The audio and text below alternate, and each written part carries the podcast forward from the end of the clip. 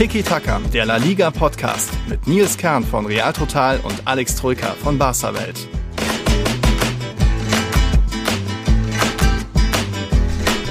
Hola a todos, hier ist Nils Kern von Tiki Taka und wow, ihr seid da bei unserer 75. Folge. Kleines Jubiläum, Alex. Ja, schön, schönes Jubiläum. Hallo auch an dich. Ich habe jetzt gewartet, ja. ob jetzt noch irgendwie äh, ein pompöses Intro kommt von dir. Manchmal machst du das ja ganz gern, aber nee. Ähm, schönes Jubiläum natürlich. Nicht das ganz große, die 100 kommt ja erst in 25 ja. Folgen, aber trotzdem schon Schön. Ja. Nice. Bin gespannt, ob es äh, Zuhörer gibt, die wirklich jede der 75 Folgen zugehört haben. Gibt ja da ein paar wie unsere Race, den Niklas und so weiter. Die hören sich viel an. Und du natürlich, Alex, bist auch heute wieder dabei, denn wir haben viel zu berichten über verschiedene Wettbewerbe. Champions, Europa League, Liga, Copa del Rey geht weiter und fast auch ein bisschen äh, eine andere Sportart. Denn zumindest sah es in La Liga am Wochenende ein bisschen Eishockey-mäßig aus. Äh, Playoffs, der erste gegen den sechsten, der der dritte gegen den vierten, heute Abend noch der zweite gegen den fünften. Also da gefühlt irgendwie Eishockey-Playoff-Spiele. Darüber redet man ein bisschen. Wie gesagt, Copa del Rey, schauen wir auch ein bisschen voraus, was da so jetzt noch ansteht, alles in der nächsten Woche. Dann ist natürlich auch Derby-Time, also dann wieder der aktuell Erste gegen Dritte. Wenn Real Madrid gewinnt, ist es wieder der Erste gegen den Zweiten. Heute Abend. Wir haben Fragen vom Sebi, vom Florian, von der Aurelia ist was dabei und auch einen neuen Rey, den wir begrüßen dürfen. Ui. Den Jimmy Moreno. Klingt wie ein Stürmer von Villarreal oder so, aber ne, ja, unser Patreon. Hola Jimmy, schön, dass du dabei bist. Ähm, freut uns natürlich sehr. Ja, tatsächlich, Jimmy Moreno, gefällt mir. Mhm. Gefällt mir gut. Könnte ein La Liga-Stürmer sein. Genau, cooler Name auf jeden Fall. Das haben wir heute alles vor, auch noch ein bisschen Champions League. Wir haben einen Aufreger bei einer Mannschaft, die mal wieder, ja, nicht nur gewonnen, sondern auch mal wieder getroffen hat. Das schauen wir uns an. Also, wie sage ich so schön, volle Folge in der 75. Ja, Freuen wir uns ja, drauf. Los geht's. Gut. Fangen wir an, bisschen Königsklasse. Du hattest, warst ja ein bisschen skeptisch, als ich gesagt habe, die Bayern werden da schon wieder ihr altes Gesicht zeigen. Am Ende war es dann ein 4-1-Sieg gegen Lazio. Auch alles da so in Ordnung, aber hatte ich dann doch vielleicht überrascht, oder? Mich hat es so überrascht. Tatsächlich. Ja. Ähm, hätte ich so nicht gedacht, vor allem weil sie in der Bundesliga ja sehr, sehr schwach unterwegs waren, zuvor in Frankfurt verloren, aber plötzlich den Hebel umgeswitcht. Ne? Das war wieder, mhm. waren wieder die Champions League Bayern, die da ja, locker äh, über den Gegner äh, hinweg walzen und Lazio war auch sehr schwach. Also auch damit hätte ich ja mhm. nicht gerechnet, unabhängig davon, ob die Bayern stark sind oder nicht, war ja Lazio auch wirklich ja, sehr, sehr, sehr, sehr schwach. Dementsprechend, ja, leider ein langweiliges Spiel, ne? Vor allem, mit, oder anders gesagt, das Spiel an sich für die Bayern-Fans nicht langweilig, aber das Rückspiel wird jetzt langweilig. Weil ja. Immer schade, wenn nach dem Hinspiel schon eine ja. Begegnung rum ist, ne? Ja, da steckt dann fast noch ein bisschen mehr Spannung zwischen Gladbach und Man City. Da hatte ich ja ein 4-0 getippt gleich, aber irgendwie war City dann doch noch ein bisschen, äh, ja, hatte Gnade walten lassen. 2-0 am Ende gewonnen, das auch soweit hoch verdient. Da war dann auch irgendwie noch ein Klassenunterschied, aber irgendwie sollte es nicht höher ausfallen, der Sieg. Ja, Komisch. tatsächlich übrigens kurios. Ähm, sieben der acht Paarungen, äh, bei sieben mhm. der acht Paarungen gab es einen Auswärtssieg. Das ja. ist, das Oder ist, die, die Gruppensiege haben gewonnen, anders ja, gesagt auch. Das ist richtig ja. krass. Also nur Porto konnte zu Hause den Heimvorteil nutzen sozusagen und ein Heimspiel gewinnen. Ansonsten nur Auswärtssiege. Damit hätte ich persönlich wirklich nicht gerechnet. Also das ist schon sehr, sehr deutlich ja, hatte sich ja, oder vielleicht merkt man mehr und mehr die, die Unterschiede, wenn ja jetzt eh nur Mannschaften aus den Top-Ligen weitergekommen sind, da keine Überraschungsteams wie Schachtja oder so und jetzt dann eben auch die Gruppensieger sich da nochmal weiter absetzen, aber gut, vielleicht auch nur eine Momentaufnahme und ein bisschen taktieren hier und da noch in den Hinspielen und äh, Atletico Chelsea hätte ja auch theoretisch anders ausgehen können. Ja, ich glaube 0-0 ja wäre da eher das gerechtere genau. Ergebnis gewesen. Auch nach 0-0. Aber der, das Giroud-Ding ging dann doch in Ordnung. Also war ja doch, wer, ein Atletico-Verteidiger hat den Ball gespielt und er dann eben ausgeholt zum Fallrückzieher, ging so auch in Ordnung. Und dann im Endeffekt musste ich, glaube ich, das Simeone mal wieder vorwerfen lassen. Zu passiv, ja. Zu, ja. zu zerstörerisch. Also das war wieder das alte Atletico, was wir oft kritisiert haben. Nicht wie in der Hinrunde, wo wir ja. gesagt haben, oh, die können auch mal schick, attraktiv nach vorne spielen, schnelle, mutige Zuspiele. Nee, das war wieder das sehr zerstörerische Bild und dann auch, ja, nicht schade, wenn sie dann auch verloren haben. Das ängstliche Europacup Atletico, so würde ich es tatsächlich mhm. betiteln. Ich finde die in Europa oftmals ähm, ja, präsentieren sie sich unter Wert, weil sie sich zu wenig zutrauen, weil Simeone mhm. zu sehr auf Defensive und Abwehrbollwerk und die Null irgendwie halten setzt und dann ja in Europa oftmals reicht halt einem anderen Top-Team irgendwie eine Chance oder ähm, ja. ja. oftmals reicht es halt dann nicht, vor allem in K.O.-Spielen, wo wirklich jede Szene entscheidend sein kann. Ja, dieser Fall rückt sehr klar, den trifft er wahrscheinlich äh, von 20 Mal vielleicht einmal nur. Und natürlich, ja, irgendwo auch glücklich, auch wenn es herausragend war, weil es ja ne, vom, vom eigenen Atletico-Verteidiger mhm. abgefälscht war. Also das Tor kam natürlich glücklich zustande. Aber ja, im Endeffekt musst du dir vorwerfen, dass du in einem Heimspiel wieder zu destruktiv, zu defensiv, zu ängstlich agiert hast. Ja. Und das hat sich halt einfach Kein gerecht. Schuss aufs Tor. Ja. Das ist schon ein Armutszeugnis fast schon vom spanischen Tabellenführer so gesehen auch. Ja, da haben sich die Spanier generell in der Champions League nicht mit Ruhm bekleckert. Barca verloren, Sevilla verloren, Atletico verloren. Immerhin Real Madrid am Ende noch so ein bisschen die Fahne hochgehalten durch einen 1-0-Sieg bei Atalanta. Aber das Spiel so gesehen auch ähm, ja, kurios verlaufen, weil eben die rote Karte da, glaube ich, viel verändert hat. Den Matchplan auch von Atalanta komplett auf den Haufen gew geworfen haben. Die hätten dann am Ende eben fast noch ihren Erfolg gehabt, indem sie das 0-0 gehalten hätten. Aber dann haut irgendwie noch der Linksverteidiger einen Rechtsschuss Golasso raus, Ferland Mendy, Mann der Stunde. Und da dann eben doch noch ein glücklicher Sieg für Real Madrid. In der Summe irgendwo verdient, weil mehr Ballbesitz, mehr Abschlüsse und so weiter. Aber Atalanta hat das schon auch ziemlich gut verteidigt, was ich so auch noch nicht wusste, dass die so gut äh, verteidigen können und Real Madrid wieder da nur so zu, zu, zu Fernschüssen und ein bisschen Flanken. Also im Strafraum hatte Real Madrid eigentlich keinen Zugriff und das, da wäre dann auch ein Punkt irgendwo in Ordnung gewesen. Ja, auch da habe ich Oder tatsächlich mit dem 0-0 gerechnet. Im Nachhinein mhm. während des Spiels, weil mir kam da beispielsweise auch von Real viel, viel, viel zu wenig. Die haben das verwaltet und gemütlich runtergespielt und ich dachte mir, warum geht ihr denn nicht aufs erste Tor? Die sind in Unterzahl. Also mhm. eine größere Chance hast du ja auswärts nicht, gegen den eigentlich offensiv starken Gegner deinen, deinen Auswärtssieg zu landen. Und mir war das zu gemächlich, zu verwalterisch von Real. Ähm, dachte mir, wann schaltet ihr mal in den ja, dritten Gang? Mhm. Aber es hat ja tatsächlich hinten raus gereicht durch diesen einen ähm, Geistesblitz ja. vom Mendy. Ich hätte damit dann tatsächlich nicht mehr gerechnet. Ich dachte, das bleibt beim 0-0 und wir ja. können dann darüber sprechen, wie Real eine riesige Chance ver vergeben hat. Aber so im Nachhinein tatsächlich ja fast schon alles richtig gemacht. Ja, ähm, das Verwalterische, das war schon abzusehen, allein dadurch, dass er Isco aufgestellt hat statt Mariano Diaz. Das heißt dann schon mal, er will ein bisschen auf Ballkontrolle spielen, auf Sicherheit, dass man einfach den Ball in den eigenen Reihen behält. Und das war ja auch, äh, es gab so die Szene vor der roten Karte in der 17. Minute, wo dann eben auch Atalanta noch voll in der Pressingphase war, wirklich jeden äh, ballbesitzenden Königlichen hart anläuft mit 2-3, aber die sich da immer wieder schnell be befreien konnten, weil sie dann eben so ja, Spieler wie Kroos, Modric, auch einen Isco haben, der dann eben mit seinen seinem ersten Kontakt immer noch ein guter ist. Solange er den Ball länger behält, ist das nicht mehr so der Fall. Aber da kannst du dann eben so ein ja, Pressing-starkes Team wie Atalanta ein bisschen frustrieren, auch wenn die ständig nur hinterherlaufen und keine Erfolgserlebnisse haben, indem sie mal den Ball erobern. Also da so gesehen ging Sidans Plan erstmal auf, aber dann eben rote Karte. Das hat das ganze Spiel ein bisschen den Plan von beiden Mannschaften, glaube ich, auf den Haufen geworfen. Äh, Remo Freuler da gegen, gegen Mondi, ja, ein bisschen zu spät gewesen ja, harte Entscheidung, ja, aber für mich konnte man das schon auch so entscheiden. Also man, ich, glaub, ich glaube, viele von zehn Schiedsrichtern würde ich sagen, vier entscheiden das anders, aber sechs, glaube ich, würden das auch, würden da auch rot geben, oder? Ja, hart natürlich. Hm. Falsch war sie jetzt tatsächlich nicht, die Entscheidung. Also als Atlanta-Fan oder ja, Betreuer oder, oder Spieler hm. hätte ich mich wahrscheinlich auch ein bisschen aufgeregt ähm, hm. in der Hitze des Gefechts. Aber ja, völlig falsch war die Entscheidung nicht. Er, er wäre ja so, zwar nicht von ganz zentral, aber so von ja. halb links auf den Torwart allein zuge zugelaufen. Ja. Ich glaube nicht, dass der Verteidiger da rechts ihn noch eingeholt hätte. Also er hätte schon zum Abschluss kommen können, mehr oder weniger allein mhm. vom Torwart, aber halt in halb linker Position. Dann ist die Frage, na, wie gut mhm. wäre der Winkel. Aber nochmal, es ist eine harte Entscheidung, aber für mich tatsächlich keine, keine falsche.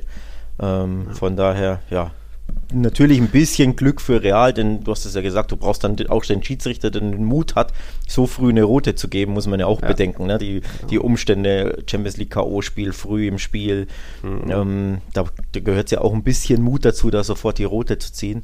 Und es hätte wahrscheinlich wirklich nicht jeder getan. Dementsprechend, ja, als Real hattest du schon ein bisschen Glück und als Atlanta ein bisschen Pech, aber falsch war die Entscheidung nicht. Ja, vielleicht auch ein bisschen vergleichbar mit der roten Karte für Militao gegen Levante. War ja auch einerseits sehr früh und da eben auch ah, der Stürmer nicht hundertprozentig gleich in Abschlussposition. Militao kommt halt ein bisschen auch ungestüm rein, äh, Gegenspieler kommt zu Fall war auch hart, aber auch irgendwo vertretbar die Entscheidung so jetzt auch. Und wichtig auch, äh, Remo Freuler selbst hat sich danach auch auf Instagram geäußert und ja, da sehr entschuldigt bei Kollegen, bei Fans und gar nicht groß äh, Reue gezeigt oder äh, sich, sich irgendwie geärgert, dass das eine falsche Entscheidung war. Also es ging schon so in Ordnung, hat dann auch die Reaktion gezeigt. Ein bisschen Fingerspitzengefühl wie bei Militao, weil früh jetzt auch 17. Minute hätte man auch theoretisch anders entscheiden können, aber gut, es ist so und trotzdem würde ich sagen, 1-0 0 Auswärtssieg ist nett, aber äh, Atalanta kann auch gut im Rückspiel noch drei Buden machen. Also wenn die dann wollen und mal gucken, wenn dann auch äh, Zapata wieder fit ist, kann das auch schief gehen. Also es hat noch nichts zu bedeuten, die Runde ist da noch lange nicht entschieden. Ja, übrigens passend zu dieser roten Karte haben wir eine Frage von unserem Patreon Leander, der fragt, findet ihr, die Verbände sollten da mehr durchgreifen und Strafen verhängen, wenn sich beispielsweise Trainer na im Nachhinein ähm, hm. in Interviews ja, irgendwie die Schiedsrichter angreifen oder sich beschweren oder Spieler ja auf Instagram, ne, irgendwelche, mhm. sieht man ja vor allem in La Liga mittlerweile häufiger, ähm, dass sie da irgendwelche Videos oder Bilder posten, wo sie ja lachen oder, oder sich beschweren oder mhm. irgendwelche Emojis. Ich glaube, Arturo Vidal macht das immer ganz ja, gern, dass er da irgendwelche, ja.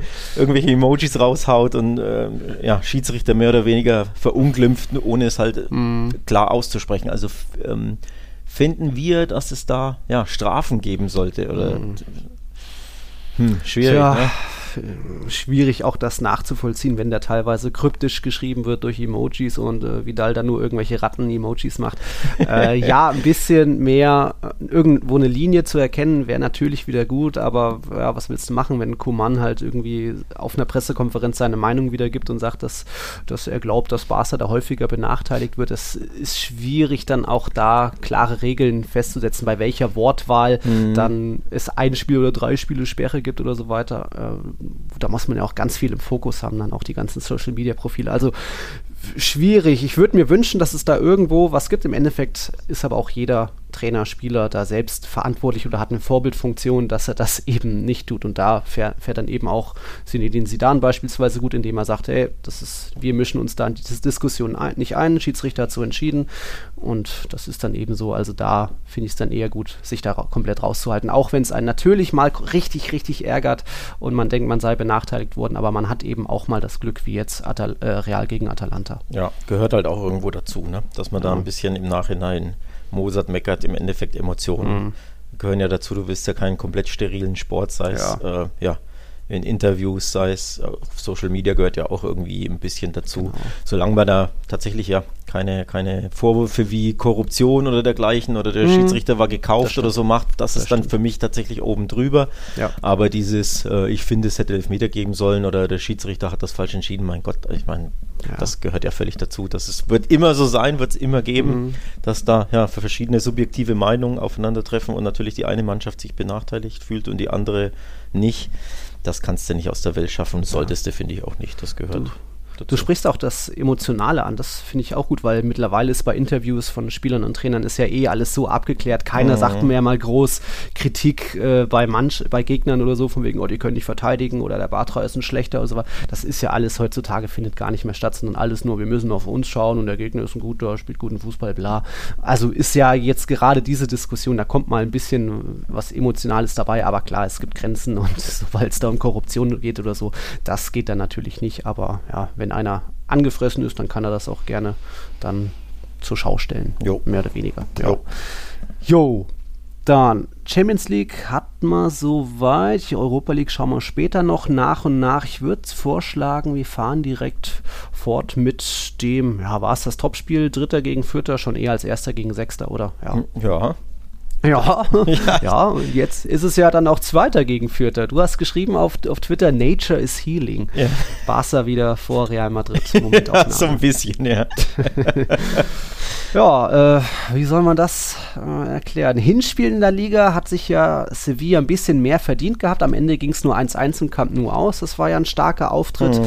Natürlich auch ein starker Auftritt zuletzt in der Copa. 2-0 ähm, gewonnen die Andalusier. Jetzt haben wir beide nicht auf Barca-Sieg getippt. Ich hatte ge gedacht, Sevilla kann sich nochmal steigern, 2-1 gewinnt, du 1-1 getippt.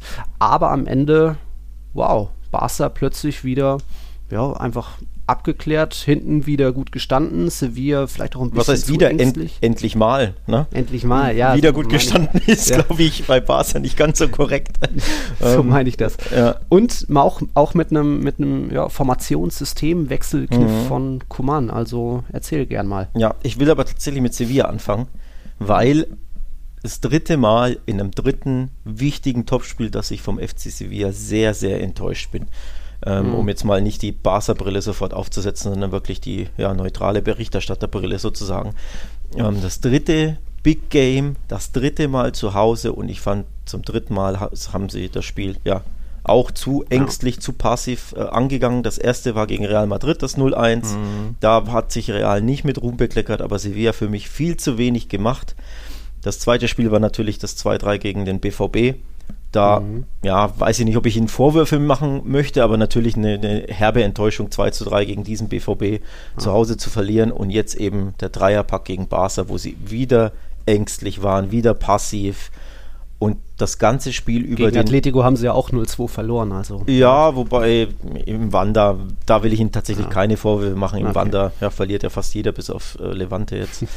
Aber ja, zu Hause gegen Barca so passiv, so so zu agieren. Sie hatten in der gesamten ersten Hälfte keinen Torschuss, das muss man sich mal vorstellen.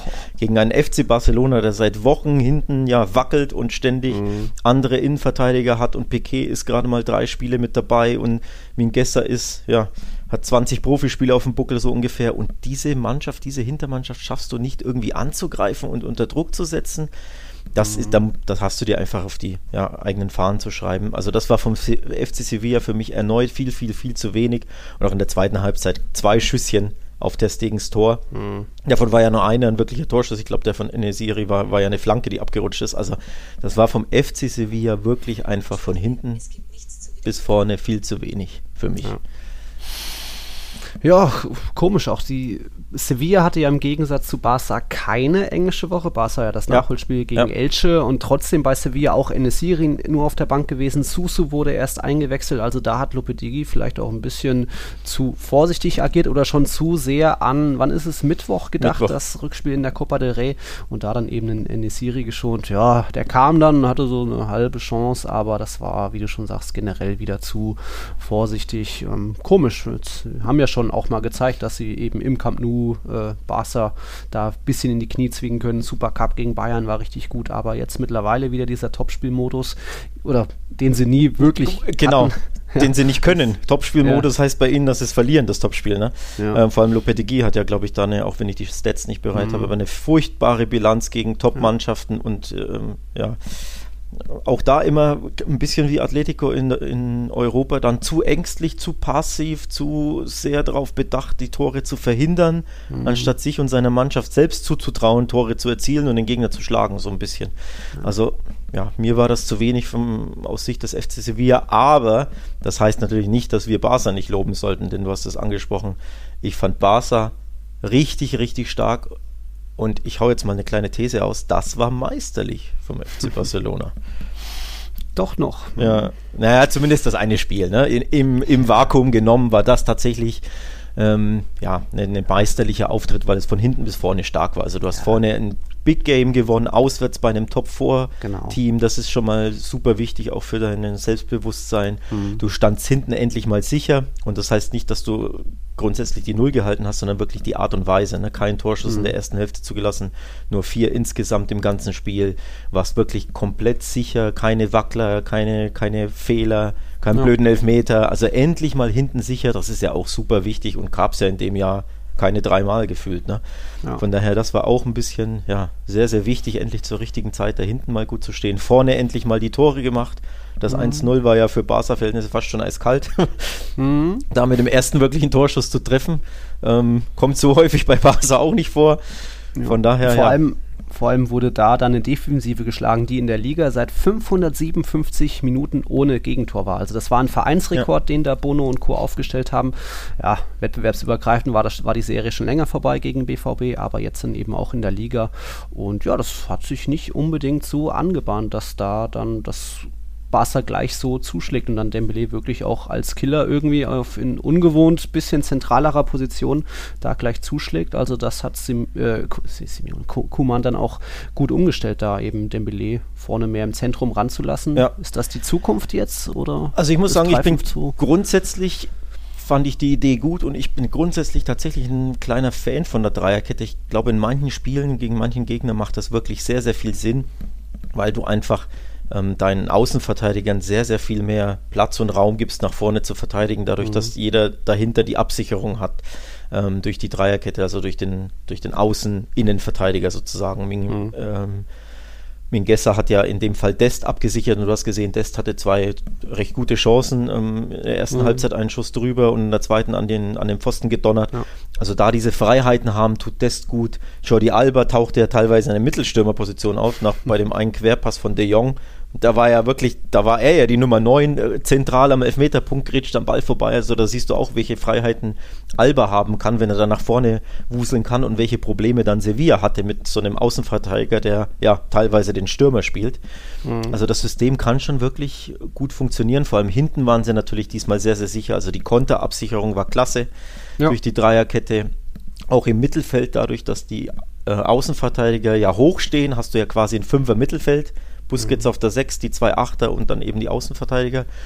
Und das hat man auch gesehen, dass sie das klasse gemacht haben, dass äh, wie sie im Zentrum gegen den Ball gearbeitet haben, das war ja der Schlüssel zum Erfolg. Dieses Gegenpressing, dieses Mittelfeldpressing, mhm. ähm, das fand ich herausragend stark in Sevilla. Das für mich der Schlüssel zum Sieg und auch Kuman hat genau das gesagt, dass die Arbeit gegen den Ball ähm, der Schlüssel zum Erfolg war und das war für mich ähm, absolut auch der Fall. Dementsprechend ja, der Schlüssel zum Sieg tatsächlich für mich die Umstellung aufs 3-5-2. Also in dem Spiel mhm. hat es gut geklappt ja, drei Punkte gewonnen, aber vielleicht wieder den einen oder anderen Spieler verloren. Piquet musste ja angeschlagen raus, dann Arauche auch. Petri hatte die jetzt Verletztenmeldung. Mhm. Kannst du gleich berichten? Da kam auch dann eine Frage von der Aurelia, die fragt, ob äh, Kuman die Spieler generell zu früh bringt. War ja schon bei Piquet gegen PSG.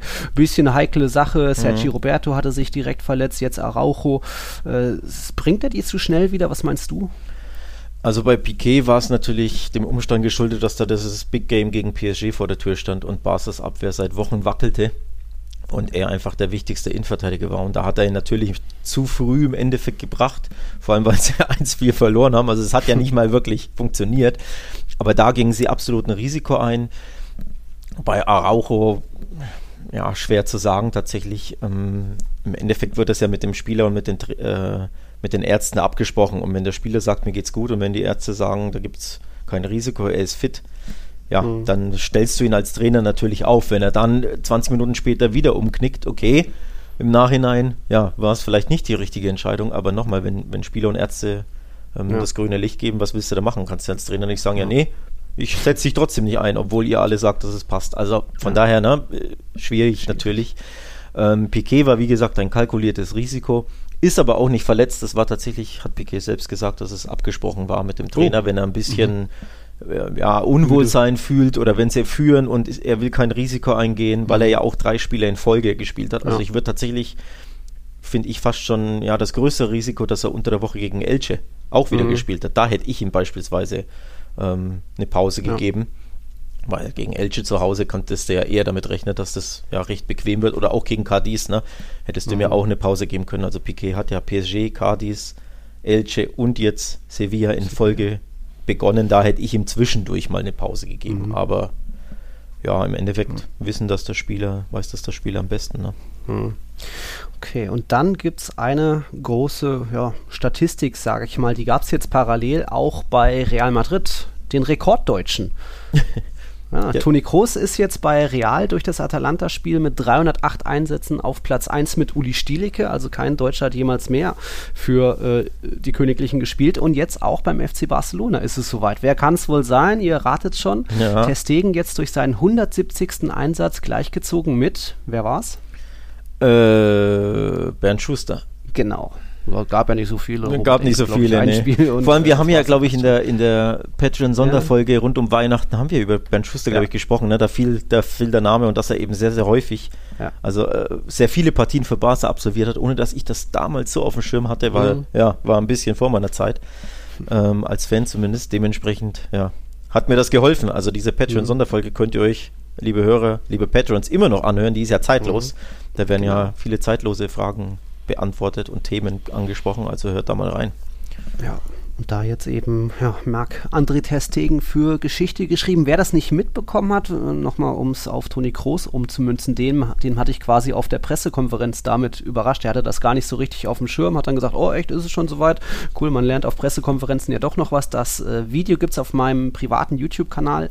Das könnt ihr euch gerne nochmal anschauen. Passend dazu hatte auch der Sebi, unser Patreon, eine Frage gestellt. Da ging es dann darum, äh, seid ihr noch aufgeregt, wenn ihr mit Spielern redet? Ich glaube, äh, was der aufgeregt? Ich, ich spreche auch, ich, ich glaube, ich spreche auch für dich, wenn wir sagen, wir hatten jetzt schon hier und da ein paar Mal Kontakt äh, mit Spielern oder anderen wichtigen Personen. Das ist dann natürlich äh, ist man da auch nicht Fan in dem Moment, sondern einfach nur, man stellt seine Frage und äh, alles gut. Und Toni Kroos ist jetzt auch, ja, weiß ich, für mich einfach eine normale Person. Also vielleicht würde ich noch nervös werden bei einem Slatan Ibrahimovic, weil man nicht weiß, wie, wie der so reagiert. Aber nee, Oder bei einem Mourinho, der ja. Ja, eine Mourinho ist auch. Oder Luis van Gaal, der war auch immer sehr, sehr unhöflich zu, zu Reportern. Ne? Der, der, genau. der bellte und, und biss fast schon tatsächlich.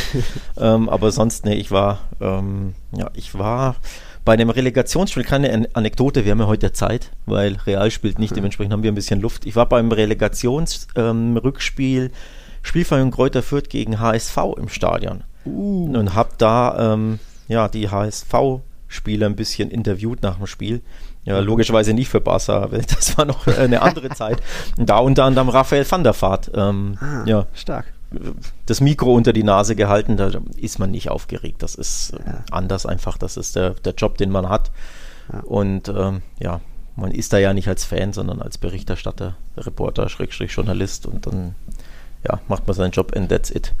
Genau. Jetzt sowieso zu den Zeiten ist alles nochmal ein bisschen anders, weil man ja nicht direkt vor Ort ist und demjenigen gegenüber sitzt und er, Toni Kroos dann selbst nur mich ja. auf einem kleinen Bildschirm sieht. Eben. Aber auch vor Ort, da hatte ich schon einen Mix sonst dann mit dem Kevin Prinz Boateng danach oder so geredet, dann noch ein bisschen Handshake und das ist dann aber auch irgendwo diese äh, eine berufliche Distanz, Respekt, die man dann auch einfach gegenüber hat. Also nicht groß, jo, cool und was geht, sondern einfach, hallo Herr Boateng, äh, wie fanden Sie das Spiel, bla, oder wie gesagt auch viele Matrilen schon. Also das ist ganz normal, aber natürlich ist das am Anfang, war ich da natürlich auch erstmal aufgeregt, aber das ist ja, jetzt auch schon eine Weile her. Ja, was ist noch eine Weile her? Jetzt das Spiel Sevilla gegen Barca und das kommt ja jetzt dann schon wieder mhm. am Mittwoch. 2-0, da noch die Andalusier quasi im Vorteil. Hm, das hatten wir ja schon mal letztens, vom wegen, es gab schon mal äh, dieses 2-0 Hinspielergebnis und am Ende hat dann Barca noch, was war es, 6-1 im Spiel ja. gewonnen. Ha, hältst du das auch diesmal für möglich? Äh, 6-1 nicht, aber das ist natürlich drehen, halte ich ja spätestens seit Samstag absolut für, für möglich. Mhm. Ähm, weil einfach Sevilla da so schwach war, um ehrlich zu sein. Mhm. Und weil Barca jetzt ja mächtig, glaube ich, wirklich mächtig Selbstbewusstsein getankt hat. Zumindest äh, kann man das aus den Interviews rauslesen. Auch Piquet hat ja gesagt, High Liga. Ne? Also es gibt, mhm. es gibt eine Liga. Es gibt Liga, so, wenn man es eins zu eins übersetzen möchte. Ähm, also sprich, da, da, hast du schon gemerkt, ähm, wie viel das der Mannschaft bedeutet, endlich mal einen Top-Gegner zu schlagen, auch noch auswärts zu gewinnen vor allem nach dem äh, Stolperer gegen Cardis, der ja wirklich ein absoluter Dämpfer war, dieses blöde 1 mhm. zu 1 in der 90. Ähm, und auch gegen Elche haben sie ja die erste Halbzeit überhaupt nicht überzeugt.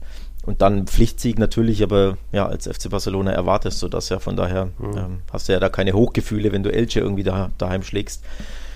Und vor allem natürlich das 1-4 gegen PSG hat ja bisschen Boden der Tatsachen, ne? Äh, dass du wieder gegen eine Top-Mannschaft ganz klar ver äh, verloren hast. Dementsprechend glaube ich, dass dieses 2-0 in Sevilla jetzt sehr, sehr wichtig ist für, ja, für das Selbstbewusstsein der Mannschaft, fürs, für Standing, selbst für das Selbstvertrauen.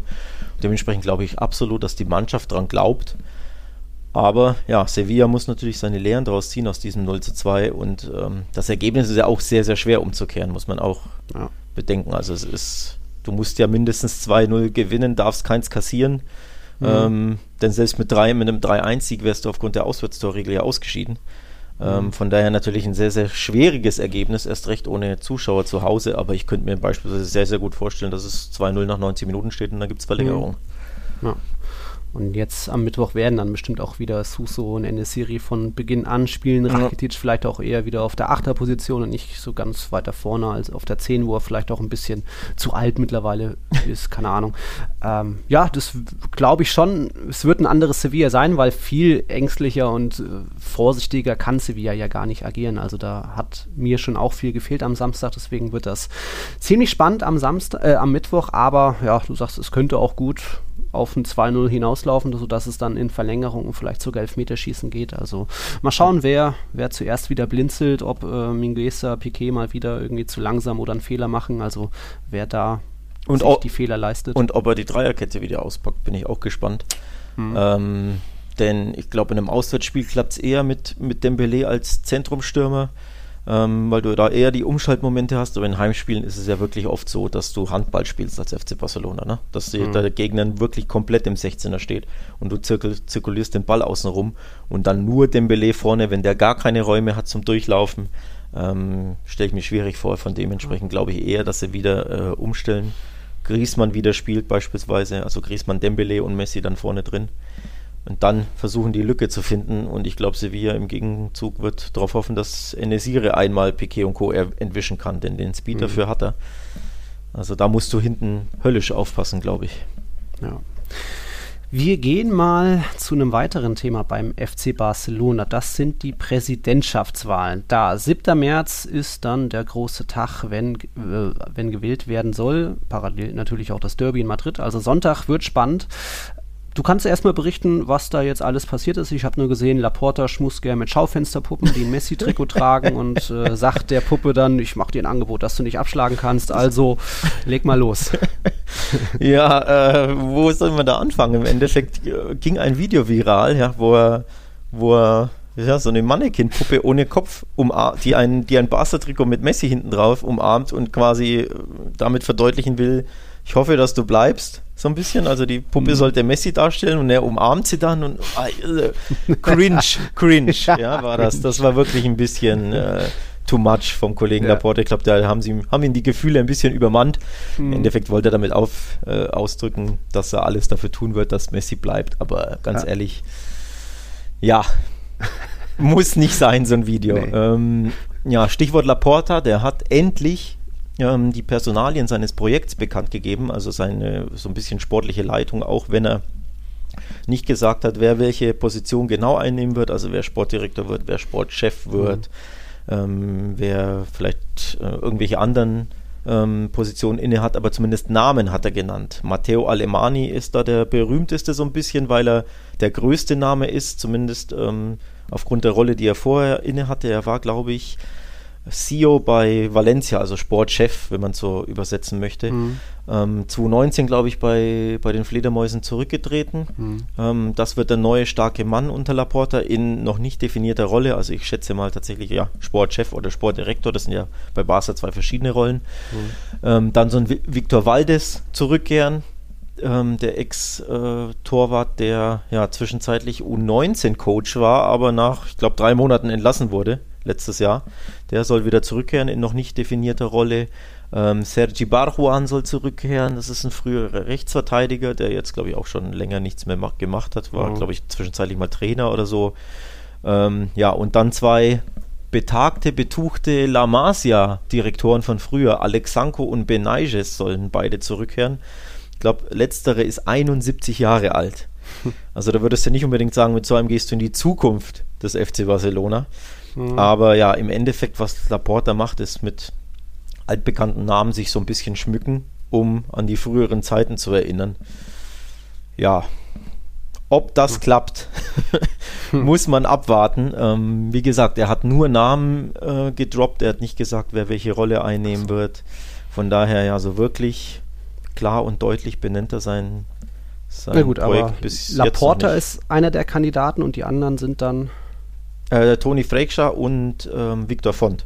Die drei Font, treten genau. am Sonntag gegeneinander an. 7. März ist die Wahl. Ich glaube, die Urnen schließen um 21 Uhr. Mhm. Dementsprechend ja ist da der große Wahlsonntag, während in Madrid das große Derby ausgespielt wird. Mhm. Also Action in Madrid und in Barcelona. Ja, mal gucken, wer da äh, zuerst Stop the Count schreibt, wenn es zu hoch ausfällt. Äh, ja, spannend. Äh, wird dann auch gleich am Sonntag noch eine Entscheidung bekannt geben oder ist das eh alles mehr äh, Briefwahl und, oder vor Ort und dauert? Oder? Äh, beides gleichzeitig. Ich glaube, die, mhm. die Briefwahl haben sie ähm, erlaubt erstmals, natürlich aufgrund der Corona-Pandemie mhm. und ähm, dann gibt es natürlich Wahllokale verschiedene, wo man, wo man dann seinen, seinen Umschlag äh, einwerfen kann. Ähm, alles ein bisschen schwierig natürlich während der Corona-Zeit, weil du ja Und das natürlich auch nur alle Barca Socios-Mitglieder, die genau, genau. 100.000, ja. Genau, okay. die, die Mitglieder logischerweise. Ähm, bekannt gegeben, also 21 Uhr ähm, Urnen äh, Stopp quasi, also um 21 mhm. Uhr wird, wird die Wahl äh, gestoppt. Und Auszählung angeblich ähm, soll es noch am gleichen Tag geben. Also am Sonntag bis Mitternacht wird dann mhm. voraussichtlich schon ein erstes Ergebnis mhm. feststellen. Ich weiß jetzt nicht, wie schnell das gehen kann, sowas. Ähm, also normalerweise weiß man ja, dass das stundenlang dauern kann, aber ja. angeblich vor Mitternacht schon. Ich bin da nicht so guter Dinge. Also ich könnte mir ja. vorstellen, das dauert bis mitten in die Nacht, aber mal abwarten. Also es kann sein, dass Mitternacht schon der neue Präsident okay. ähm, feststeht. Spannend. Wir nehmen ja bestimmt wieder am 8. März auf, dann können wir über Derby und Wahlergebnis reden. Der Florian Mitterer hatte auch noch eine Frage reingeschickt, nochmal zum Thema äh, Messi, bleibt er, geht der. Äh, wenn er gegangen wird, wenn er gehen sollte, was kann Barca noch einnehmen? Und was meinst du, sollte Messi weg sein, der jetzt wirklich wieder Top-Torjäger ist? Und äh, wenn er nicht trifft, dann sieht es schlecht aus, wie auch äh, gegen PSG und so weiter.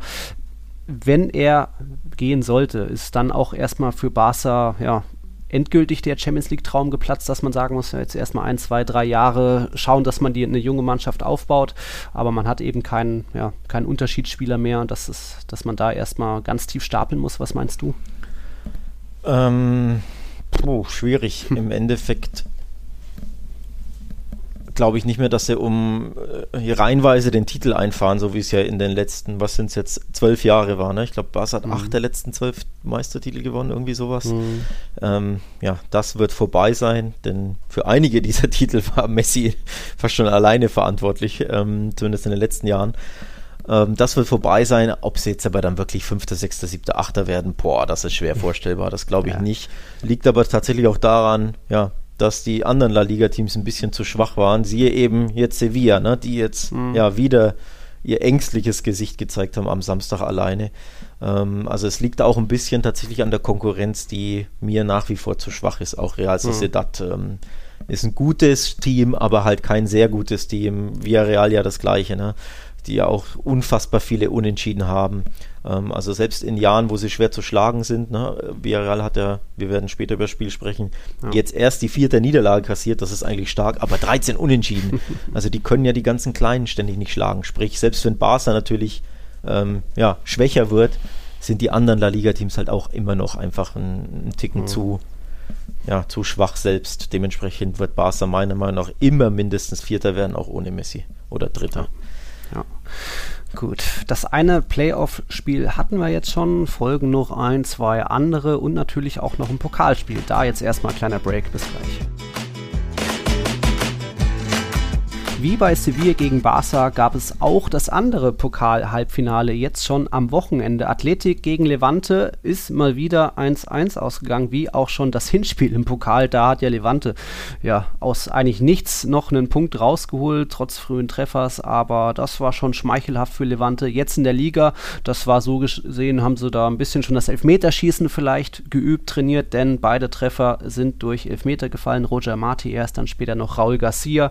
Da auch auch eigentlich eine verdiente Punkteteilung, vielleicht äh, Athletik ein bisschen aktiver, gewillter gewesen. Aber da jetzt dann eben am Donnerstag das erneute Aufeinandertreffen und dann die Entscheidung, wer da ins Endspiel der Copa del Rey einzieht. Was schätzt du denn? Ich könnte mir vorstellen, dass das Levante wieder ein bisschen abgezockter angeht, sehr taktiert, auch eine Verlängerung in Kauf nimmt, aber weil sie dann vielleicht doch ein bisschen aktuell ähm, mehr Spieler in Topform haben, also Morales trifft ja gut, Roger Marti jetzt wieder, Jorge de Frutos ist der Top-Vorlagengeber in La Liga, hat jetzt den Elfmeter rausgeholt, Aitor Fernandes pariert hinten ganz gut, könnte ich mir vorstellen, dass Levante da so einen Konter dann über die Linie noch bringt und Athletik sich da ein bisschen die Zähne ausbeißt. Was meinst du? Würde mich freuen. Ähm, ich drücke ein bisschen Levante ähm, die Daumen, die waren ja, glaube ich, na, seit 80 Jahren sind sie das mhm. erste Mal äh, wieder im Halbfinale überhaupt. Ja. Ich weiß gar nicht, ob die jemals im Finale waren, habe ich jetzt nicht nachgeschlagen, aber es würde mich tatsächlich freuen. Ich meine, der Athletikclub ja, hat ja jetzt genug gewonnen und genug Finals erreicht. Supercoppa mhm. gewonnen. Im, Im anderen Finale stehen sie ja noch. Das wird ja erst im mhm. April ähm, genau. ausgespielt. Das ist das letztjährige Finale, von daher haben sie da eine gute Chance. Also lass mal den anderen ran. Ja. Ich würde mich für Levante freuen, tatsächlich. Ähm, könnte mir sehr, sehr gut vorstellen, dass es tatsächlich wieder unentschieden ausgeht, also wieder 1-1 und dann in der Verlängerung Elfmeterschießen, mhm. alles möglich. Denn dass im Elferschießen ähm, der Athletikclub abgezockt ist, hat er in der letzten Runde gezeigt. Da wurde ja Betis im Elfmeterschießen rausgeworfen. Ja, ähm, da haben sie, glaube ich, alle ihre Elfmeter verwandelt, wenn ich mich nicht täusche. Von daher könnte ich mir tatsächlich vorstellen, dass sich ähm, ja, das Team aus Bilbao irgendwie im Elferschießen wieder durchwurstelt. Mhm. Da schauen wir mal. Donnerstag 21 Uhr geht es darum. Vorher eben schon am Mittwoch ist Barca gegen Sevilla. Also so gesehen ja. habe ich gerade zweimal Verlängerung getippt, merke ich gerade, ne?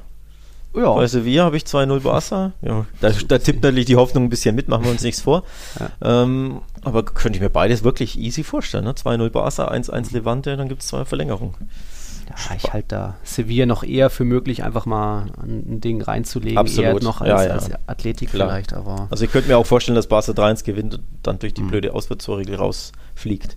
Ja. Oder 2-1 gewinnt und ne, weil, weil du 2-0 führst und dann eine Serie dir einmal entwischt. Das ist alles möglich. Ja. Also Copa Action und natürlich noch viel Action in La Liga. Weiter bei den Playoffs. Dritte gegen Vierter hat man und dann eben Sonntagabend Erster gegen Sechster oder umgedreht. Der Sechste hat den ersten Empfang. Ja, und auch da wieder Atletico ein bisschen hm, vorsichtiger, nicht ganz so äh, aktiv, sage ich mal, ähnlich wie schon in der Champions League. Und dann auch wieder ein bisschen Glück gehabt, dass dann der Gegner eben bei den Gegentreffern ja nicht so da war. Ich, beim 1-0 Thomas Lemar konnte da ja frei flanken, wurde gar nicht angegriffen. Pau Torres hat danach noch so ein, zwei Fehlerchen gehabt, die dann auch zum zweiten Tor geführt haben. Also da, ich glaube, der Sieg für Atletico ging natürlich in Ordnung, 2-0, da waren sie wieder abgezockt. Aber auch das jetzt nicht mehr die ganz große Fußballkunst, oder? Ja, widerspreche ich tatsächlich. Uh. Für mich, ja, für mich ging er nicht in Ordnung. Ich fand Villarreal wirklich stark. Die ersten 25 Echt? Minuten absolut dominant. Hm. Da hat Atletico keinen Stich gemacht. Also ich fand Villarreal von Anfang an wirklich sehr, sehr stark. Ähm, auch Unai Emery ist ja bekannt dafür, in Topspielen gegen andere Topmannschaften, gegen die Top 4, eine fürchterliche Bilanz zu haben. Mhm. Und da ist das wirklich das Spiel endlich mal angegangen mit, wir wollen hier gewinnen, wir sind das Heimteam, wir spielen auf Sieg. Hat mir gut das gefallen. Muss ich kurz einwerfen, gegen Simeone, äh, null Siege, sechs Remis und jetzt die achte Niederlage. Ja, ja. Also ja, das sagst du richtig. Ja, ich glaube auch Emery wirklich in den letzten 20, also gegen, gegen die Big, Big drei, Big 5, weiß ich auch nicht, mhm. ob, welche Mannschaften da dabei sind, aber irgendwie in 20 Spielen gar kein Sieg oder nur ein oder irgendwie, also furchte, mhm. fürchterliche Bilanz, seine persönliche wohlgemerkt. Ähm, ja, also um zurückzukommen aufs Spiel, die ersten 25 Minuten fand ich klasse von Vieira, hat mir echt gut gefallen. Sehr, sehr dominant, so mag ich das ja tatsächlich immer. Und ja, dann Standard reingemurmelt. Ähm, denn Savic, klar, freien Kopfball, den hätte er vielleicht schon machen können, aber dann hält ihn Asensio ja und dann ja, stolpert ihn der Villarreal-Spieler im Fallen da per Eigentor über die eigene Linie. Also es war schon Dusel, dass da dieses 1-0 fällt, ja. fällt, aufgrund der Art und Weise und aufgrund der 25 Minuten, weil sie wirklich gar keinen Stich gemacht haben. Dann natürlich typisch Atletico, dann führen sie 1-0, dann wird es brutal schwer für dich, logischerweise. Ähm, und dann machen sie eben das 2-0 durch einen Fehler von Pau Torres, der dann den Ball, der auf ja. Kniehöhe kommt, dann köpft also das ist ja schon der erste Fehler und dann köpft ja. dann genau vor die Fuße von, von Felix, der im 16-Meter-Raum dann blank ist und auch gut abschließt. Also der Schuss war ja klasse, mhm. schön abge, pardon, abgezockt. Ähm, ins ins äh, linke Eck geschossen, also das hat er gut gemacht. Aber ja, also zwei komplett blöde Gegentore und wie gesagt, Villarreal war die bessere Mannschaft und hinten raus haben sie ja alles versucht, noch irgendwie ihr Tor zu schießen und hatten ja ja, eine drückende Überlegenheit am Ende. Ne? Also um, die, die, die Stats waren ja teilweise richtig krass. 19 Torschüsse zu 6, 64% Ballbesitz, ähm, ja, 10 zu 2 Ecken. Also das sind ja alles ja. Aber das, das ist mir alles noch zu drucklos gewesen. Bisschen. Also da hat Villarreal aus den guten Zahlen eigentlich zu wenig gemacht. Da war mal ein Chukwueze-Fernschüsschen dabei. Dann äh, der Baena hat ja noch, was war es, so Lattenkreuz getroffen ja. oder so. Also klar gab es da Chancen, aber irgendwie war mir das noch. Also Lattenkreuz treffen ist dir zu zu, zu wenig.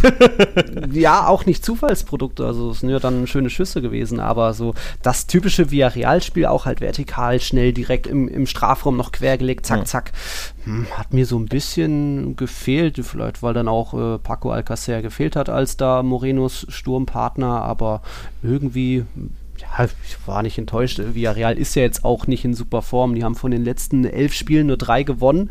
Äh, jetzt in der Salz, äh, in, der Salz, in der Europa League natürlich da ein bisschen den Fokus gehabt. Salzburg jetzt 2-1 gewonnen, jetzt geht es gegen Kiew. Also da vielleicht auch ein bisschen weniger Fokus auf die Liga. Sie sind die Remis-Könige, haben es vielleicht auch darauf ein bisschen an, ausgelegt, aber am Ende war mir Atletico da mal wieder ähm, in ja, wie, wie sagt man, sie waren, sie, sie können wieder leiden, sie können wieder diese dreckigen Spiele gewinnen, sich wieder auf das Minimum beschränken und von dem her ging das so in Ordnung für mich. Ja, typisches Atletico-Spiel fast schon der letzten Jahre, also so mhm. ein Spiel ähm, zu Null gewinnen, hinten dicht stehen, mit Glück, mit Geschick, mit ja, Mann und Maus verteidigen und dann vorne irgendwie ein, beziehungsweise in dem Fall zwei reinmachen. Also für mich ein typisches Atletico-Spiel, ja. aber verdient war das nicht. Gleichzeitig muss man natürlich sagen, ähm, der Patzer gegen Levante, das 0-2 war das ja mehr oder weniger komplette Gegenteil oder ja. das Spiegelbild von dem Spiel. Da war es ja genau andersrum. Ne? Da das hätte stimmt. Atletico, da hat der Atletico, keine Ahnung, 25 Schüsse oder so. Ja. Und, 28 ähm, Rekord. Ähm, und haben da 0-2 verloren. Sprich, wenn du beide Ergebnisse umdrehst, wäre es fairer gewesen. Also wenn Atletico einfach mhm. 2-0 gegen Levante verliert und heute oder gestern 0-1, 0-2 in Villarreal, glaube mhm. ich, wäre das dem Spiel ähm, gerechter ähm, gewesen. Aber von den Punkten her nimmt sich natürlich nichts. Ne? Von daher ja, ja. hat sich halt ausgeglichen sozusagen. Aber ähm, um auf den Meistertitel zu sprechen zu kommen, überzeugt bin ich jetzt nicht. Also auch, hm. klar, die drei Punkte brutal wichtig für Athleti nach ähm, ja, einer Horrorwoche, wie wir es ja selbst hm. betitelt haben, und die ging ja weiter gegen Chelsea. Also drei Spiele am Stück nicht gewonnen, zwei davon verloren ja. äh, in Champions League und La Liga. Dementsprechend der Sieg brutal wichtig für Atletico, aber überzeugend war das nicht. Nö, aber sie haben sich wieder auf ihre Grundprinzipien eben äh, fokussiert und das hat funktioniert. Wir müssen auch noch Geschichtliches erwähnen, denn Diego Simeone steht jetzt so gesehen auf Platz 1 mit den meisten Siegen bei Atletico. Es war sein 308er Dreier mit den Rochi Blancos. Luis Aragones hat genauso viele, aber der hat 100 Spiele mehr dafür Krass. benötigt. 612 Aragones und Simeone jetzt 512. Also das ist stark und na, ich hoffe mal, dass da nicht gleich der 309. am Sonntag folgt, da im Derby. Ähm, ich nehme ja. meinen Tipp vorweg, das wird ein 1-1. 1-1. Ne? Ja, habe ich jetzt schon, habe ich schon eine Woche vorher im Gefühl. Ähm, ich glaube, Atletico wird da sein Unentschieden irgendwie ermauern wollen und ermauern können. Ja. Ähm, oder anders gesagt, das Real verliert, kann ich mir überhaupt nicht vorstellen, muss ich ehrlich sagen. Ähm, auch wenn es natürlich im Wander ist. Mhm. Aber ja, die, die La Liga-Derbys, die liegen ja real viel mehr als Atletico, ne? würde mhm. ich sagen, oder? Ja, das ist jetzt mittlerweile ist die Bilanz wieder ein bisschen pro Real Madrid gekippt. Das war vor drei, vier Jahren, sah das auch noch ganz anders aus. Aber Speziell, weil die Blancos dann jetzt doch mittlerweile wieder ein bisschen zu ihrer, ja, nicht Form gefunden haben, aber eben auch dieses leicht minimalistische, dieser Fokus auf Ergebnisfußball, mhm. mal ein Resultat halten, wenn es 0-0 in Atalanta ausgeht, auch nicht schlimm, aber man hat ja da auch nur zwei Schüsse zugelassen durch Atalanta. Also jetzt fünf Siege am Stück, wettbewerbsübergreifend, vier davon ohne Gegentor. Das ist schon ganz ordentlich, aber ich glaube, beide Mannschaften könnten sich da äh, egalisieren. Atletico war im Hinspiel ja sehr ängstlich, auch ein bisschen zu vorsichtig, zu zu viel Respekt vor Real. Ja. Aber ja, 1-1 ist, glaube ich, ein guter Tipp. Ich habe jetzt gerade mal nachgeschlagen, seit sechs Pflichtspielen wartet Atletico auf einen Derby-Sieg gegen Real. Den letzten gab es im Supercup-Finale, im europäischen uh. Supercup-Finale, dieses ja. 4-2 nach Verlängerung, du erinnerst ja. dich, ich weiß gar nicht, wo es gespielt wurde, in Prag oder irgendwo war das? Nee. Weiß ich schon gar nicht mehr. Irgendwo da. Ähm, aber ansonsten, die Ergebnisse sind wirklich krass. Also 2-0 Real, 1-0 Real, 4-1 Real ähm, in der Supercoppa letztes Jahr mhm. in Saudi-Arabien, dann 0-0 im Wander, 1-3 im Wander, also für Real Madrid, dann wieder 0-0 im Bernabeu, dann die Supercup, dann 1-1 im Bernabeu und ein 0-0 im Wander. Das sind die mhm. letzten Ergebnisse. Und dann gab es äh, ja, erst den, den Atletico-Sieg. Also siehst schon, Atletico, das sind dann acht Spiele, glaube ich, dann nicht, mhm. nicht gewonnen aus Atletico-Sicht. Also dementsprechend, wenn Real sich da sein Unentschieden vornimmt, glaube ich, wird es für Atletico ja. sehr, sehr schwer ich sag mal, Real Madrids Defensive steht mittlerweile wieder ziemlich gut. Da gibt es keine Probleme. Auch das Mittelfeld glänzt teilweise. Große Modric in richtig guter Form, aber vorne sind halt komplette Ladehemmungen. Und wenn jetzt Benzema noch weiter ausfällt, der ist weiter fraglich fürs Derby. Ähm, dann ist das eher auch Kurs 0-0 fast. Wollte ich gerade sagen, dann tippe ich nicht 1-1, dann tippe ich 0-0, wenn Benzema fehlt, ja. Äh, wenn, wenn beide da, ich glaube auch Atletico wird mit dem Punkt natürlich zufrieden sein. Hauptsache den einen Konkurrenten weiter auf Abstand halten ähm, und ja. so, viel, ich sehe jetzt sie da noch nicht so, dass er dann mal All-In geht und noch einen dritten Stürmer einwechselt und irgendwie komplette Offensive umstellt. Glaub, nee, ich, dann nimmt man auch den Punkt. Ich wollte gerade sagen, ich glaube tatsächlich, wenn du beiden heute das Unentschieden anbietest, die würden das doch beide unterschreiben. Weil die einen haben nicht ja. verloren und die anderen haben nicht verloren. Also sprich, ja ähm, ja, ich glaube, das würden beide, auch beide Trainer wohlgemerkt, glaube ich, äh, annehmen. Und auch der FC Barcelona würde wohl ein Unentschieden zwischen den beiden Konkurrenten äh, dankbar unterschreiben, ja. glaube ich. Also auch ja. ich persönlich. Ähm, dann kannst du wieder High Liga schreiben. Äh, dann kann ich wieder High Liga schreiben, ja. äh, wir unterschlagen natürlich ein bisschen das Spiel von Real gegen Real Sociedad am Sonntagabend, äh, Montagabend Montag. heute, aber mhm. ja, ich glaube, wenn die meisten Hörer das anhören, wird das Spiel wahrscheinlich schon rum sein. Mhm. Dementsprechend ja, wollten wir jetzt da absichtlich nicht du. so viel drüber sprechen. Ne? Ja, aber zumindest du hast ja da auch auf Stolperer getippt. 1-1 dein Tipp. Ich glaube äh, an den 2-1-Sieg. Wunsch, Wunschdenken, ne? ja, ne? mal wieder. ich, ich, ich tippe normalerweise nicht so häufig mit, mit so ein bisschen Wunschdenken ja. im Hinterkopf, aber in dem Fall habe ich es ein bisschen gemacht. Ähm, also, ja, wahrscheinlicher wäre natürlich irgendwie ein 2-1-1-0 von Real Madrid. Ne? Machen wir uns nichts vor ja, mir machte auch ein bisschen, also Real Sociedad hat jetzt zuletzt mal, glaube ich, drei Siege in der Liga eingefahren, aber Europa League halt erst 0-4, Blamage fast schon gegen United, dann immerhin noch im Old Trafford 0-0, ich glaube, Oyarzabal Elfmeter verschossen, also die haben sich da vielleicht auch ein bisschen müde gespielt, haben vielleicht anfangs doch noch geglaubt, da könnte was gehen und äh, hatten eine englische Woche wie Real auch, also deswegen vielleicht Madrid da kleinen, kleinen Vorteil. Jetzt kommen auch ein paar Verletzte zurück. Valverde, Rodrigo, Odriozola und Marcelo stehen plötzlich wieder im Kader. Wird jetzt in der Startelf noch nicht viel ändern, aber Sidan hat ein bisschen mehr Auswahl. Auch vorne ist jetzt mal Mariano wieder dran oder wieder Isco. Also da auch schwer vielleicht äh, einzukalkulieren, vorauszusehen für den Gegner. Also glaube ich schon, dass da mit der aktuellen Form, dass es da wieder einen Sieg gibt. Ich habe 2-1 getippt, aber es kann auch gut nur 1-0 ausgehen. Minimalistisch wieder. Mhm. Schauen wir mal. 21 Uhr. Uhr. Dürft ihr nicht verpassen. Was haben wir denn noch verpasst am Wochenende? Gab ja noch ein paar andere Spielchen. Was fällt dir so ein? Mir fällt ein, dass wir einen kleinen Aufreger und ein Tor des Spieltags oh, nachreichen ja. müssen sollen. Stimmt. Stimmt. Eine Mannschaft kann doch noch treffen, kann sogar doch noch gewinnen. Oder man muss auch anders sagen, äh, das nächste Armutszeugnis vom FC Valencia. 0-3 verloren gegen den FC Getafe. Ja, rote Karte und da reden wir gleich drüber, aber das war wieder gegen dieses Getafe, das ja davor äh, 577 Minuten ohne eigenen Treffer war. Und jetzt drei kassieren. Die rote Karte ist ja eh nach der Führung schon gefallen, also daran hat es jetzt nicht nur gelegen. Äh, schon hart. Aber erstmal fangen wir mit einem Positiven an. Arambari, Tor des Spieltags, des Monats, aus, was waren es, 25 Metern, einfach mal sich ein Herz gefasst. Ja, schönes, schönes Golasso. Ähm, mhm. Bin mir nicht ganz sicher, äh, Schillesen war, war wieder im Tor, der Ex-Barca-Keeper. Mhm. Ähm, ich bin mir nicht ganz sicher, ob der komplett unhaltbar ist, muss ich ehrlich sagen. Ich glaube, er steht einen Meter zu weit vorne. Wenn er einen mhm. Meter weiter hinten steht, hat er halt mehr Zeit. Ja. Und der war natürlich wuchtig geschossen und auch genau im Winkel, aber er ist ja mit dem Arm dran. Also wenn mhm. er weiter hinten steht, glaube ich, kann er den tatsächlich halten. Ja. Oder hat eine bessere Chance, ihn zu halten, sagen wir es mal so. Mhm. Trotzdem natürlich kein Torwartfehler oder so, um Gottes Willen. Also sehr, sehr ein super Schuss und super schwer zu halten. Ähm, absolutes Golasso. Also kein Vorwurf mhm. an den Keeper, aber vielleicht hätte er ihn halten können. Ja. Das war in der 39. Minute und dann in der 51. vielleicht die andere spielentscheidende Szene. Auch wieder das Thema Platzverweise, letzter Mann, äh, der Stürmer nicht gleich in Top Abschussposition, sage ich mal.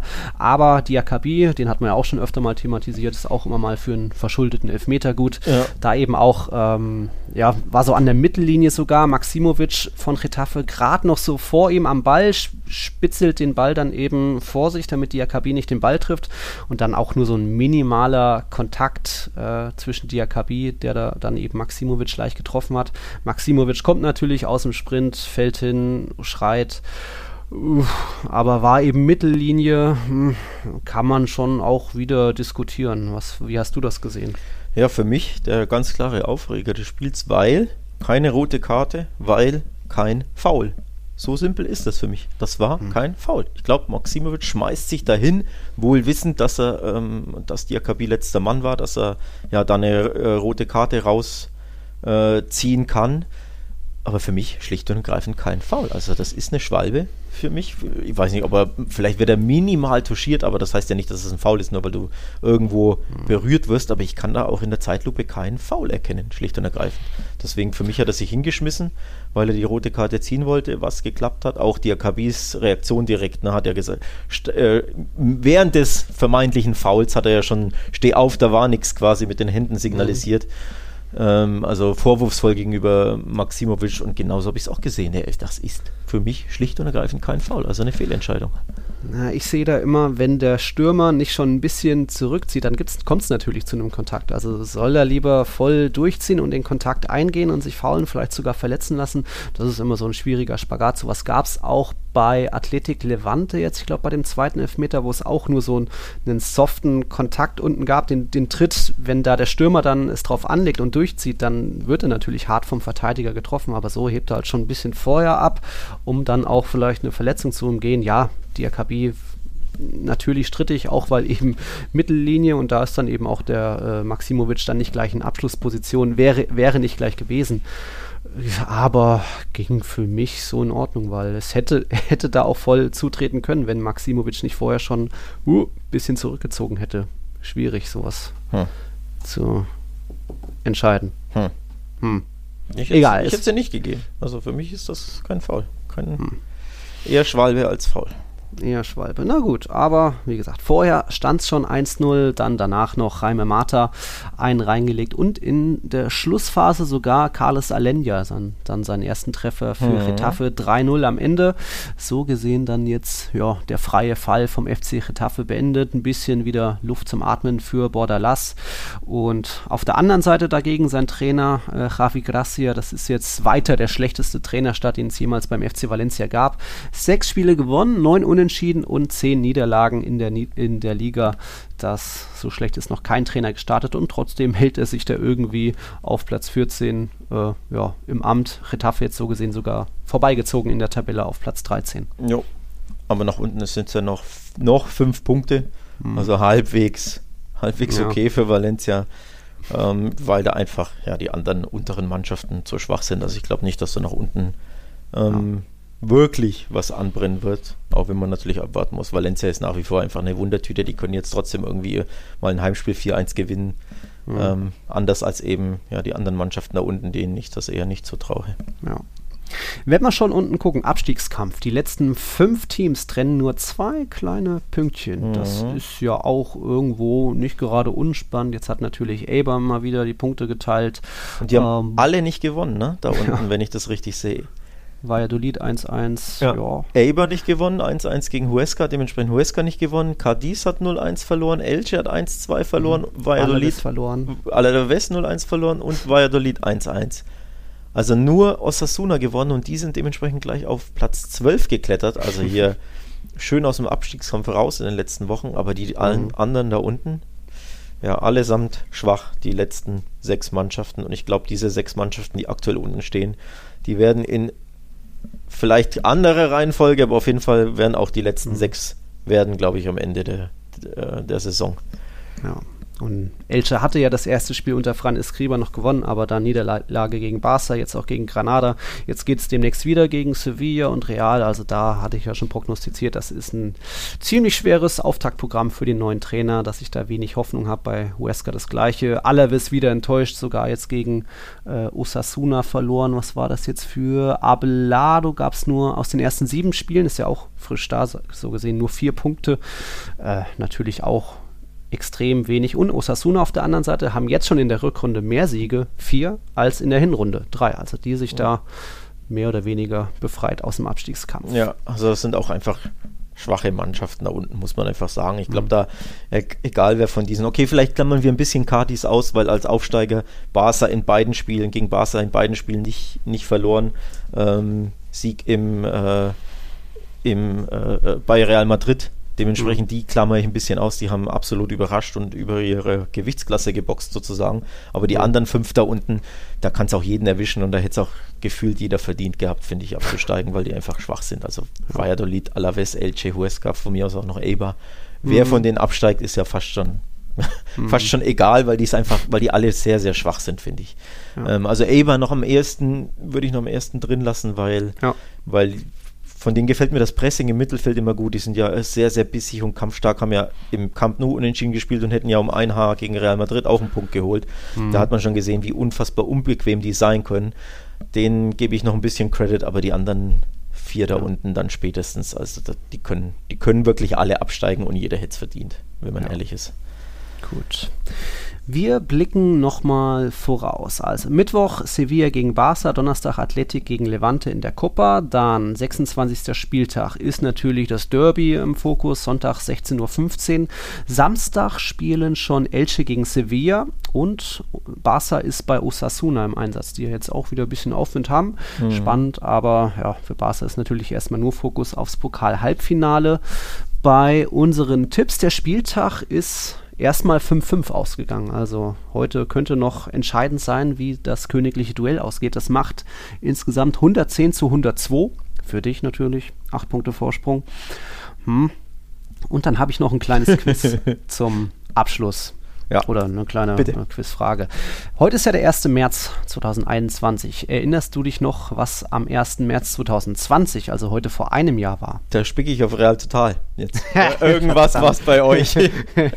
Bin mir sicher, ich weiß nicht was, aber irgendwas war es.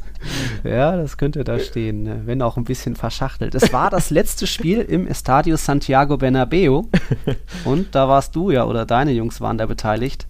Oh. Das war der Klassiko. Tatsächlich. War das das ja. echt jetzt, das letzte Spiel? Ja, im Bernabeu. Danach gab es ja noch einen Spieltag, wo dann Real bei Betis war, aber so okay. gesehen das letzte Mal im Bernabeu. Nee, das hatte, ich, das hatte ich tatsächlich nicht auf dem Schirm. Krass. Ja. Interessant. So lange ist das schon. Ja, und auch traurig ein bisschen, wobei gut, ähm, für Real ja ja, nicht unpraktisch, ne? Die Corona-Sache, weil sie ihr, ihr Stadion komplett ja. umbauen können, ohne, ohne Trouble, ohne auf einer Baustelle spielen zu müssen. Ja, das stimmt. Ähm, aber ja, krass, hätte ich, hatte ich nicht auf dem Schirm, ne? Mm, ein Jahr dann so gesehen auch bei mir das letzte Mal, dass ich richtig mit ja. Akkreditierung im Stadion, dass ich das letzte Mal Real Madrid gesehen habe. Hab da auch, wenn ihr eh schon auf meinem YouTube-Kanal seid und euch das Großvideo anschaut, da auch nochmal ein Video so von Szenen von diesem letzten Heimspiel, oh, wie, wie das sein kann mit Fans im Stadion, speziell auch nach dem Abpfiff, nach dem Klassiko haben ja 2-0 gewonnen. Also lange, lange her mhm. ist es schon. Real Madrid wird bald wieder ins Bernabeu zurückkehren, wenn dann irgendwie die Fans wieder erlaubt sind, aber bis das Bernabeu fertig fertiggestellt ist, also umgebaut. Das wird dann erst Winter 22 soweit sein. Boah. Aber trotzdem gibt es auch da bei Real Total. Eineinhalb viele, Jahre viele dauert das noch.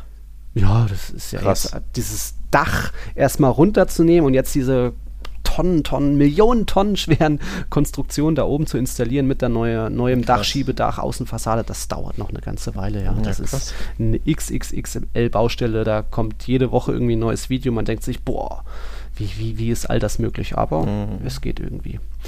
Ja, Gut. wir nehmen dann wahrscheinlich wieder so am 8. März eben auf, nach Derby, nach Präsidentschaftswahlen, wenn auch der zweite beim ersten gewonnen hat. Sofern Real Madrid heute gewinnt. Ja, also, du noch was zum Abschluss? Nee, ich würde sagen, runde das Folge war's. mal wieder, auch mhm. wenn der Realanteil recht klein war, aber so ist das halt, wenn Real äh, ungewöhnlicherweise am Montag spielt. Mhm. Auch Barca erwischt es ja bald am Montag. Oh. Ähm, auch die müssen, glaube ich, demnächst am Montag. War das sogar Osasuna? Nee, das ist am Samstag. Nee, Huesca spielen sie am Montag, das ist 15. Mhm. März. Also auch da wird Barca einmal ungewöhnlich, sehr, sehr ungewöhnlich, dass die beiden mhm. Top-Teams am Montag spielen. Ähm, also da erwischt Barca dementsprechend auch mal demnächst. Ja, diesmal heute mhm. erwischt sich. Mal gucken. Ja wie das so wird. Mal gucken, wie das so wird. Und das war dann eben unsere kleine Jubiläumsfolge. 75 Mal Tiki Taka.